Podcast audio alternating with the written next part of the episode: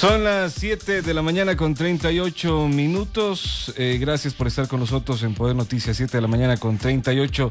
Y a esta hora nos eh, conectamos ya con Calú, que nos acompaña en los estudios eh, de la radio, como todos los días, viernes, para el postre binario de este fin de semana. Bienvenido, Calú. Gracias por estar con nosotros en Poder Noticias. Buenos días a todos. Qué gusto poder compartir este postre binario, esta eh, esta comidita para gente que no es de geeks, hablado en, idioma no geek. Hoy vamos a hablar un tema bastante interesante, el software libre. No sé si Johnny empezamos. Bueno, este sí, gracias, Calú. Hay algo que me, llamaba mucho la atención durante las, últimas convenciones que se han, dado.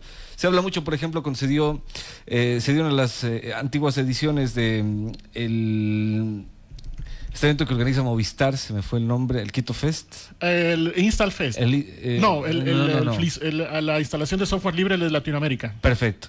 Em, también cuando se realizó el Campus Party, por ejemplo, eh, se habló mucho del software, software libre en Ecuador y, ese es un tema en el que estamos pisando en, cáscaras de huevos todavía. No, no es un tema que se conozca mucho. Quienes están metidos dentro del mundo sí están eh, enterados, pero nosotros no tenemos idea. Así que ayúdanos. La, idea es sacar de la burbuja tecnológica un tema súper apasionante como es el software libre y que la gente que está en el día a día en sus actividades, que no, es el, que no está en el ámbito de tecnología, pueda entender qué es esto del software libre. Básicamente lo que se propone es de que haya una libertad en el, en el, uso del software. Esta libertad viene por grados de libertad. Entonces la libertad más baja, la libertad cero, es la que te permite ejecutar el software con cualquier propósito. O sea, imagínate que hay software que ni siquiera eso te dejan hacer, porque no es, no tienen esa posibilidad de, ejecutar con cualquier tipo de propósito algún tipo de software que tú quieras hacer. La libertad siguiente, la libertad 1, eh, eh, se refiere a aquella libertad donde tú puedes estudiar el código, la aplicación, cada línea de código, cómo trabaja el software y además puedes cambiarlo pues tienes la posibilidad de modificarlo para que ejecute o para que tenga otros propósitos para el que fue diseñado. Obviamente, si, si hablamos de eh, estudiar y cambiar el código, necesitamos acceder al código del software. Mucho software aquí ya no te deja, o sea, ya no entraría en esta libertad uno porque te dice, no, no, mira, mi software es este, es una caja negra cerrada, no puedes topar nada y simplemente remítete tú como usuario a ejecutar la aplicación y nada más. los, los, los ecuatorianos y en sí los latinoamericanos eh, tenemos acceso, mm, hablando de tecnología, a la que nos viene de, Europa y los Estados Unidos y algo, y algo últimamente de China. Eh, el software que está instalado sobre estos dispositivos eh, generalmente fue diseñado para otras naciones. cuando me hablas de software libre, es por ejemplo que pudiese tomar yo el Word y, adecuarlo a mis necesidades. Exactamente. Pero, no se puede. E, exactamente. El fabricante de ese ejemplo que has puesto, por ejemplo del Word, eh, te dice no, no te voy a dejar la posibilidad de que tú accedas al código y hagas algún tipo de cambio. Por tanto, es un software que, se le llama privativo, te priva una libertad y, únicamente tienes que limitarte a ejecutar ese software, no te deja cambiar, no te deja mejorar. Pero ahí recién estamos en la libertad 1. Si vamos eh, caminando, vamos a la libertad 2. Eh, ahí en cambio esta libertad lo que manifiesta es de que puedas redistribuir copias para que puedas ayudar a otras personas, a la comunidad. O sea, si, si, tú haces un software, ya me has dejado ejecutar el software, libertad cero, ya me has dejado cambiar el software para adaptarlo, para traducirlo al quichua, para hacerle modificaciones, también me das la libertad de tomar ese software y que yo lo pueda redistribuir a cualquier otra persona y que eso sea perfectamente legal y tú como autor del software no me estés persiguiendo para meterme un juicio y decirme pirata, ¿no? Eh, ¿por, qué, Microsoft no lo haría, por ejemplo? yo creo que su modelo de negocio está muy centrado justamente en impedir la redistribución de copias. Ellos tienen que vender cada vez que alguien necesita, por ejemplo, eh, sigamos con el ejemplo del Word, cada vez que alguien necesita un procesador de textos, tiene que vender una licencia. Su modelo de negocio es ese. Eh, cuando vino el software libre se han planteado grandes paradigmas y entonces muchas empresas, eh, fabricantes de software han entendido que el paradigma ha cambiado y han migrado, pero otros se han quedado anclados en el pasado.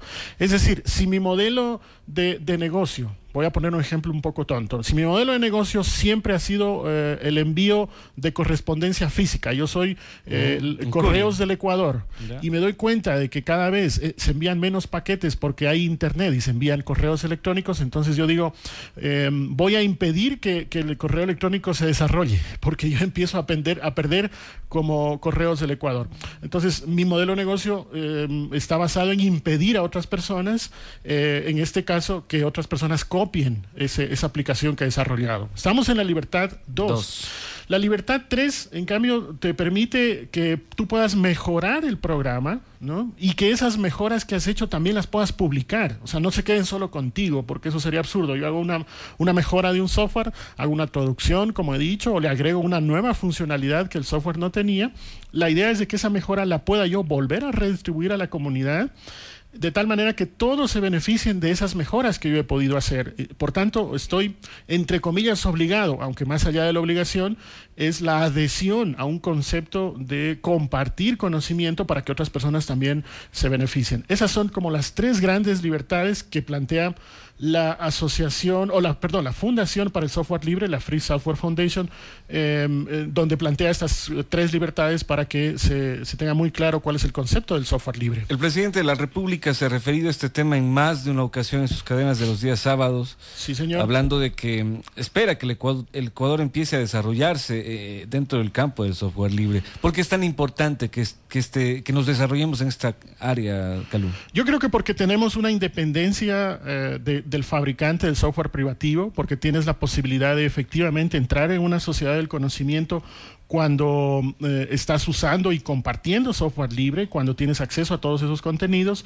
Y además no solo, no solo diríamos por concepto, de hecho hay un decreto de, con fecha 2008, el famoso decreto presidencial 1014, donde en siete artículos se habla de que ya vendría el software libre a ser una política de Estado para que se eh, adopte en todas las entidades públicas del país.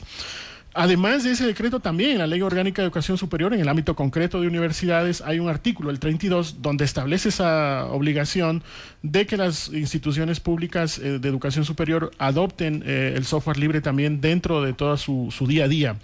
Lo interesante es que hay que distinguir entre libre y gratis, porque en inglés la palabra free tiene esas dos acepciones. Entonces hay que entender que no todo el software libre es gratis porque la gente que hace software libre también puede desarrollar y de hecho debe desarrollar un modelo de negocio donde sea rentable y donde pueda vender quizás no el software, sino aquellas cosas que están en torno al software. Voy a poner un ejemplo en el ámbito de la venta de vehículos. A lo mejor yo puedo regalarte el auto, pero te cobro la gasolina, el mantenimiento, cuando tengas que cambiar de neumáticos, etcétera. Entonces, mm, el producto, el modelo de, negocio puede ser indistinto, puede estar en torno al desarrollador, al dueño de la aplicación, pero no necesariamente tiene que ser gratis. Hay que entender esa diferencia, dado de que en el inglés la palabra free tiene esas dos acepciones.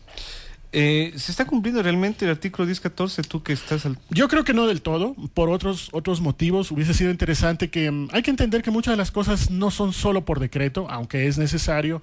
Sin embargo, sí ha habido, mm, yo diría, una, mm, algo muy lento en cuanto a la implementación de este decreto ya en el día a día de las instituciones por otra serie de razones. Sin embargo, la comunidad de software libre eh, ha sido la que ha estado como, con la bandera, con el, con el latido continuo de la implementación del software libre a través de eventos, a través de presencia en varios foros, a, través del voluntariado para evangelizar a nuevas, eh, a nuevas personas y entender de que el, software libre te da este tipo de libertad. Una de estas formas, cómo se han organizado o cómo nos estamos organizando, diría yo, es a través del Festival Latinoamericano de Instalación de Software Libre que hablamos hace un momento. Desde el 2005, eh, este festival eh, es eso, es una fiesta donde se escoge un sábado de abril, el cuarto sábado de abril de cada año, Públicamente se hace un evento donde la gente puede traer sus computadores, hacer la instalación del software libre, hacer cursos pequeñísimos para unos mini talleres para que la gente se entere y esto se hace en toda Latinoamérica. En el caso de Ecuador, solo por poner un ejemplo, el año anterior estuvieron 11 ciudades, eh, no solo Loja, hablo de Quito, Guayaquil, Ibarra, Santo Domingo, 11 ciudades en el país donde la gente se entera qué es el software libre. Muchas personas llevan su computador y ah, borran su sistema operativo eh, que es privativo e, instala un software libre y la gente que está llevando adelante este tipo de, eventos les ayuda. Quiero decir de que este tema también implica un, grado de compromiso con el concepto de software libre. Y además también hay una asociación en el país que es la Asociación del Software Libre, la ASLE, quienes también están eh, continuamente desarrollando talleres, cursos, eventos, etcétera. Eh, sí, sí, sí, sí, por, supuesto. Ahora, eh, la pregunta que, me interesa más, Hablando eh, de lo que está pasando en Latinoamérica, ¿cómo está el Ecuador? Yo diría que mm, en términos generales podemos mejorar. Hay sin duda una presencia del software libre en toda Latinoamérica, en varios ámbitos, en el desarrollo de mm, aplicaciones, en el gobierno, como hemos dicho. Cada vez el software libre eh, inspira otros ámbitos que no son solo de tecnología. Algún día hablaremos, por ejemplo, sobre las licencias Creative Commons, que no son otra cosa que el concepto del software libre adaptado al ámbito de la cultura, de la educación o podemos hablar temas como acceso abierto a la información en el ámbito de la democracia, en el ámbito de la participación ciudadana, en el ámbito de la publicación de información justamente en entidades públicas, estatales. Quiero decir que el software libre no se está quedando en un ámbito netamente técnico, no netamente en bajar la aplicación, correrla en las cuatro libertades que hemos hablado, sino que también está inspirando otros ámbitos del día a día. De hecho, yo también quisiera invitar a... Andrés eh, Delgado, que mm, junto con la Asociación de Software Libre, la ASLE y otras organizaciones más, se está organizando una minga, así como cuando nos reunimos en el barrio o en el campo para un proyecto concreto entre todos unir esfuerzos y lograr algo, se está haciendo una minga por la libertad tecnológica. Eh, Andrés, que está ahora mismo en Quito, mm, nos puede comentar eh, de manera más clara de qué se trata esta minga y algunos otros detalles adicionales. No sé si ya lo tenemos, Andrés, en línea. Sí, sí, sí. Andrés, te escuchamos. Ah, bueno, buenas, buenos días con todos. Yo soy Andrés Delgado, formo parte del Instituto de Altos Estudios Nacionales, quienes junto con ThoughtWorks, ASLE y HI Empresa Pública hemos estado organizando esta minga por la libertad tecnológica a realizarse los días 26, martes 26, miércoles 27 y el jueves 28 de noviembre. El objetivo de la Minga pues era juntar a todo este tipo de personas innovadoras que han trabajado desde una perspectiva distinta ah, para que la tecnología esté al servicio de la gente y no la gente al servicio de esa tecnología. Andrés, una, una novedad así brevemente. Em, ¿Cuántos ponentes vienen? Si tienes la cifra, ¿qué tipo de temáticas se van a tratar en el ámbito del software libre? Eh, porque de lo que me han comentado, la calidad de los ponentes es excelente. Sí, o sea, vienen ponentes de cerca de 15 países. Está Jacob Applebaum, que es el experto en seguridad informática que ha desarrollado el proyecto Tor. Uh, fue coautor junto con Julian Assange, eh, Jeremy Zimmerman y Andy Mueller de este libro CryptoPunks, que está ya traducido al español. Viene Michelle Bowens, que es un... Uh, CryptoPunks está en español. bueno, pero básicamente eh, básicamente habla sobre la importancia de la criptografía como una ciencia que permite la seguridad de las comunicaciones eh, personales, ¿no? Es ese, esa capa de la invisibilidad dentro de ese mundo lleno de cámaras que es Internet. viene también Michelle Bowes. Michelle Bowes es el presidente fundador de la fundación P2P, Peer-to-Peer Foundation. Es un grupo de investigadores que colabora a nivel mundial para buscar alternativas basadas en un modelo de redes entre iguales, ¿no? Eh, que elimina, digamos, del hombre en, el medio en los negocios y que ahora ha venido al Ecuador precisamente a trabajar en un proyecto de cambio de matriz productiva eh, llamado Flux Society. Viene también Roy Singman, que es el fundador y presidente de ThoughtWorks, eh, que es una consultora de software a nivel mundial que está en 12 países y bueno, cuya misión también es mejorar la, la vida de la gente ¿no? a través del software viene Olavini, que es un muy, muy reconocido desarrollador, viene Dimitri Kleiner, eh, que, bueno, es un tecnoartista, digámoslo así, pero él es bastante, bastante conocido por haber elaborado el manifiesto telecomunista. Y bueno, él creció en Toronto, pero ahora vive en Berlín, en Alemania, donde, bueno, junto con Jacob creo han estado participando también en el Parlamento Europeo, tratando de luchar por la neutralidad de la red. Eh, viene también Renata Ávila, que es una abogada guatemalteca, guatemalteca que trabaja en derechos humanos, es una activista en temas de libertad de expresión, privacidad, acceso al conocimiento. Y bueno, es autora para Global Voices eh, Online y para OpenNet, entre otros. Pudiese, hice mala pregunta, tal vez la pregunta adecuada hubiese sido ¿quién no viene? Ah, pues sí, realmente, eh, porque, porque ahora viene gente de todo, de todos los países para este evento, porque se ha interesado muchísimo para las personas que no pudiésemos, lo ideal sería estar en presencia, eh, porque ya nos diste las fechas, luego al final te pediría que las repitas, pero para las personas que no pudiésemos estar ahí presencialmente, hay una opción de seguirlo en la web a través de un streaming. Un streaming no es otra cosa que la emisión de un video en web o alguna otra opción. Bueno, para quienes quieran asistir este 26, 27 y 28, es en, el evento se realizará en el Instituto de Altos Estudios Nacionales en la Amazonas de Villalengua Esquina. Para quienes no, pues pueden inscribirse a o sea, ver el, streaming, como tú bien dices, um, a través de la página minga.asle.es. Ahí se colocará el streaming y también seguramente se duplicará en la página web del Instituto de Altos Estudios Nacionales, desde donde armaremos eh, la transmisión. ¿Cuánto cuesta? Es absolutamente gratis, no tiene costo. Qué chévere. Yo creo que vamos a hacer las posibilidades de asistir y si es que no podemos estar presencialmente, por lo menos llevarlo a distancia. ¿Algo más que, nos puedas comentar, Andrés, con respecto a esta minga? ¿De dónde viene el concepto de minga, por ejemplo? Sí, eh, bueno, la minga es eh, aquí en los países andinos una forma de trabajo colaborativo ancestral donde la gente, eh, toda la comunidad se ponía de acuerdo y ayudaban las necesidades que mejoraban la calidad de vida de la gente, se ponían a hacer un camino, una zanja, una sequía.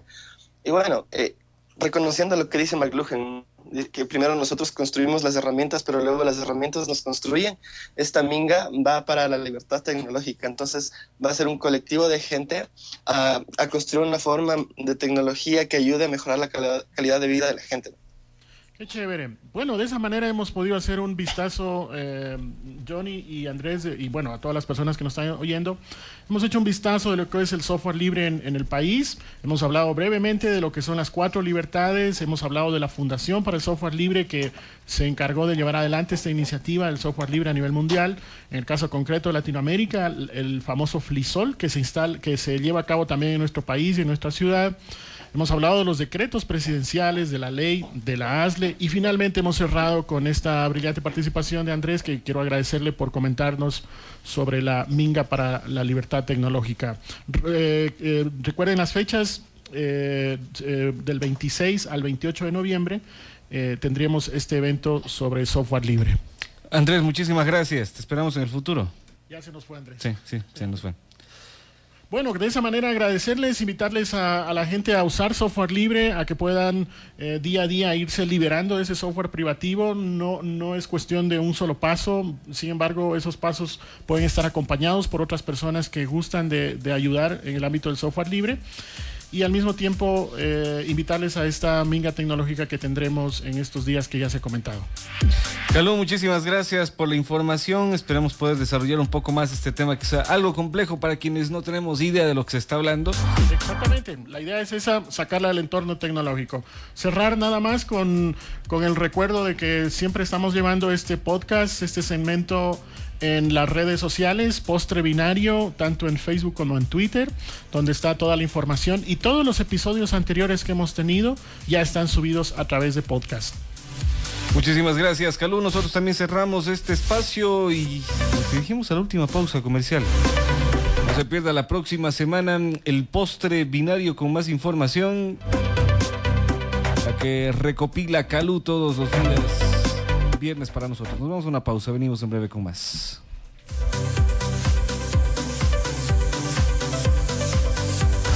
Poder Noticias, el poder de la información total.